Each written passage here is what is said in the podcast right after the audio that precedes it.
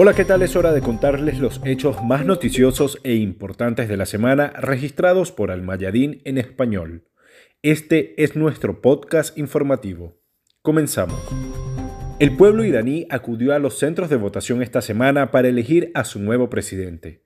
El resultado oficial arrojó que Sayed Ibrahim Raisi se encargará de dirigir el rumbo económico, político y social del país por los próximos años. El nuevo mandatario dijo, El mundo volvió a ser testigo de una gran epopeya creada por una nación íntegra, que abrió ante sí una nueva página de la historia moderna con fe, perpiscacia y solidaridad. Sayed Ibrahim Raisi alabó la histórica y apasionada participación en las elecciones del 18 de junio, que ganó de forma abrumadora tras obtener más del 60% de los votos emitidos. Dijo que cumpliría las promesas de campaña y que formará una administración trabajadora, revolucionaria y anticorrupción. Raisi, que actualmente ejerce como jefe del Poder Judicial, agradeció a los iraníes todo el apoyo que le brindaron y dijo que el ganador del brillante espectáculo en el escenario mundial fue la gran nación de Irán, haciéndose eco del líder de la revolución islámica, el Ayatollah Sayed Ali Khamenei. También expresó su agradecimiento a todos los que allanaron el camino para una vigorosa participación en las elecciones, a pesar de todos los actos de desestimar ese evento por parte de los enemigos. Raisi es el jefe del Poder Judicial de Irán desde 2019. El clérigo musulmán ha ocupado anteriormente otros puestos en el Poder Judicial de Irán desde la Revolución Islámica de 1979. Está asociado al campo principista, pero dijo que se presentó a las elecciones de este año como independiente cuando anunció su candidatura presidencial el mes pasado. Hizo campaña con el eslogan Administración Popular, Irán Fuerte en una plataforma de desarraigo de la corrupción en el poder ejecutivo, lucha contra la pobreza, creación de empleo y contención de la inflación. Apenas se oficializó el resultado, Raisi comenzó a recibir mensajes de felicitaciones de líderes mundiales, organizaciones políticas y de resistencia social y armada y de lucha de varios países del planeta. Los primeros mensajes llegaron desde Siria, Rusia, Turquía, Irak, Líbano, Pakistán y Yemen a esto se han sumado países de América Latina, África, Europa y Asia. El presidente sirio Bashar al-Assad le deseó éxito a Raisi en sus nuevas responsabilidades y continuación del enfoque de la revolución islámica, al liderar la marcha de su país hacia una mayor prosperidad y progreso en todos los campos, por el bien y el interés del resistente pueblo iraní frente a todos los planes destinados a quebrantar su voluntad y robar su decisión independiente. Expresó interés y entusiasmo por trabajar con el mandatario electo para fortalecer el curso de las relaciones bilaterales basadas en largas décadas de amistad histórica, entendimiento mutuo e intereses comunes entre Siria e Irán. Por su parte, el presidente ruso Vladimir Putin expresó su esperanza de desarrollar aún más la cooperación bilateral constructiva en varios campos, así como la interacción en asuntos internacionales, y señaló que esto es en el interés de ambos pueblos.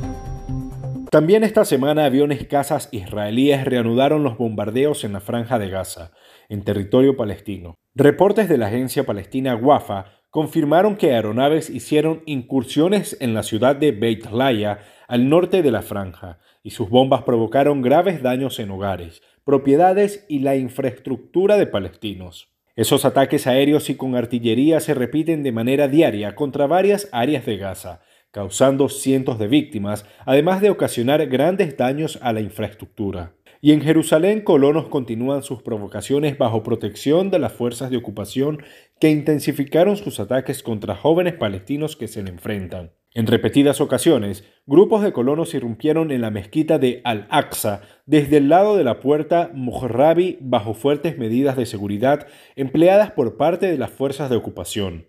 Invadieron los patios de la mezquita y realizaron visitas provocadoras.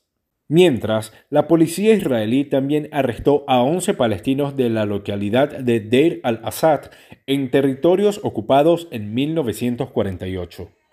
La policía de ocupación alegó que las detenciones se produjeron después de los hechos ocurridos en la localidad donde fueron agredidos algunos uniformados. Fuentes locales dijeron que los hechos estallaron después de que miembros de la Guardia Fronteriza entraran en una boda en la localidad, agrediendo a los participantes y disparando al aire, lo que provocó lesiones de una persona del lugar. Las agresiones no han parado a pesar del cese el fuego acordado entre la ocupación y las facciones de la resistencia palestina. También les contamos que el fin de semana el portavoz de las Fuerzas Armadas yemeníes, el general de brigada Yahya Sari, anunció que las defensas aéreas de su país lograron derribar un avión espía estadounidense. Scan Eagle con un misil tierra-aire mientras realizaba actos hostiles en el espacio aéreo de la zona de Al-Mushahá, en el distrito de Sirhua de la gobernación de Marib.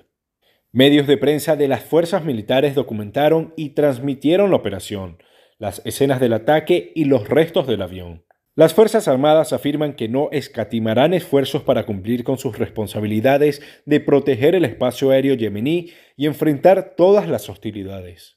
Paralelamente, el vocero militar yemení informó sobre el ataque a la base aérea del rey Khaled al suroeste de Arabia Saudita por medio de un dron de ataque. Y sobre las negociaciones nucleares en Viena, el viceministro de Relaciones Exteriores de Irán para Asuntos Políticos Abbas Arakchi afirmó que Irán está más cerca que nunca de alcanzar un acuerdo en las negociaciones, señalando que llenar el vacío para llegar a un pacto no es asunto fácil y que las decisiones deben tomarse en las capitales de los países participantes. Arakchi dijo que finalizó la sexta ronda de negociaciones, que incluyó charlas muy intensas, durante las cuales se realizó un trabajo muy difícil, y agregó que todos los documentos de compatibilidad están casi listos. También aclaró que los principales temas en disputa han sido resueltos, mientras que otros siguen sin resolver. Destacó que las otras partes que participan en las negociaciones deben tomar sus decisiones finales, porque el escenario de las negociaciones y posibles consensos es bastante claro.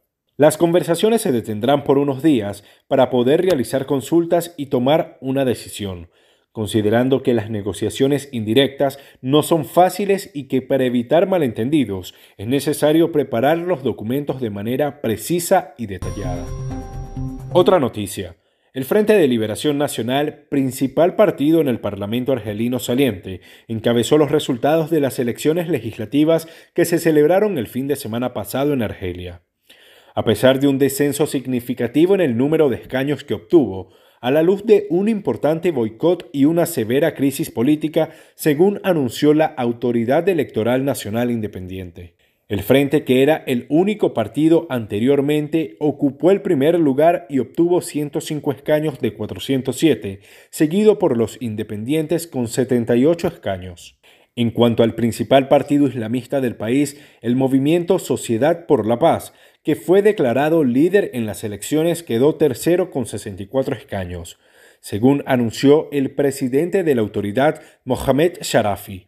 El jefe del movimiento Sociedad por la Paz en Argelia, Abdel Raza Mahri, dijo que su partido está liderando los resultados en la mayoría de los estados y en el extranjero. En un comunicado publicado en Facebook, el movimiento confirmó que había encabezado los resultados y saludó a los ciudadanos que votaron a favor de sus listas dentro y fuera del país.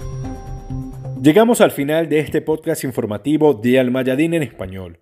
Recuerde que estas y otras informaciones usted las encuentra ampliadas en nuestro sitio web y en nuestras redes sociales. Hasta la próxima.